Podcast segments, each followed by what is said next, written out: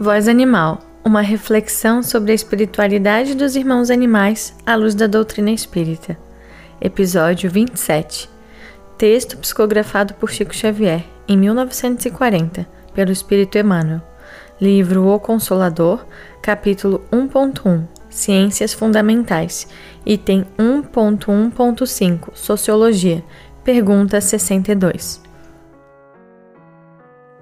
O não matarás alcança o caçador que mata por divertimento e o carrasco que extermina por obrigação?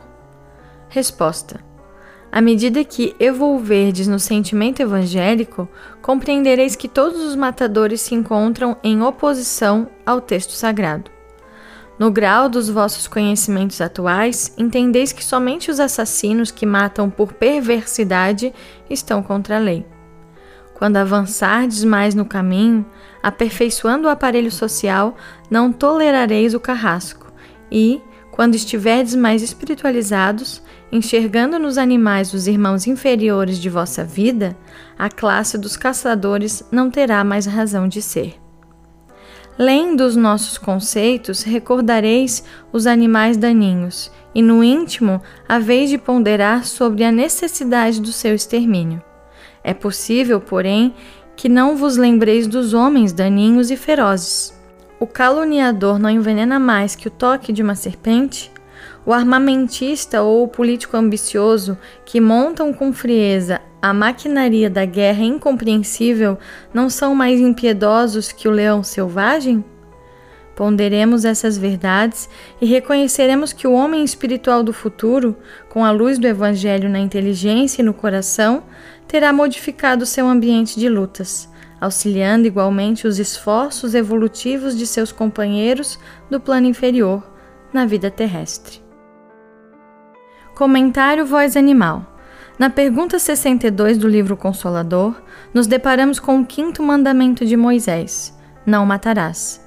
Não encontramos no Velho Testamento, após o mandamento não matarás, sequer uma vírgula que indique a quem não devemos matar. Talvez porque não temos o direito de ceifar qualquer vida, humana ou não. A interpretação deste texto sagrado é proporcional ao grau de adiantamento moral da sociedade. Nos tempos de Talião, matávamos uns aos outros. Hoje, já temos esclarecido por diversas fontes, seja o Novo Testamento, seja o Consolador Prometido, que nos faz pensar e estender nossa compaixão a todas as almas que compartilham conosco a estrada da vida. Não só os assassinos que estão agindo contra a lei de Deus, nós também, que por muitas vezes nos declaramos cristãos ou homens de bem, temos nossa parcela de erro.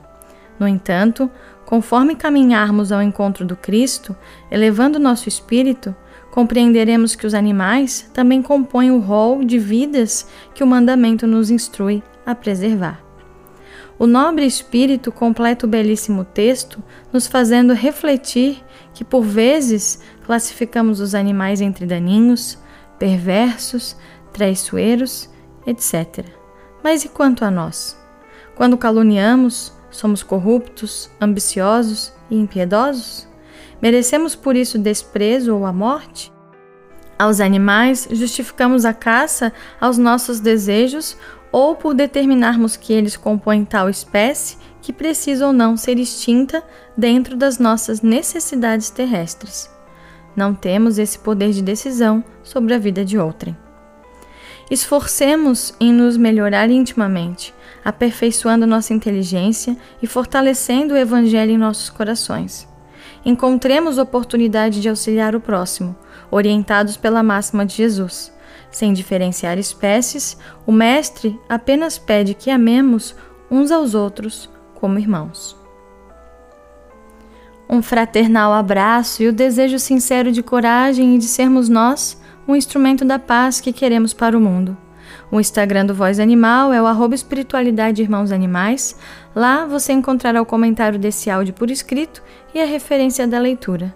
No Spotify Voz Animal você encontrará os áudios divulgados todos os domingos sobre essa temática. Gratidão, paz e bem.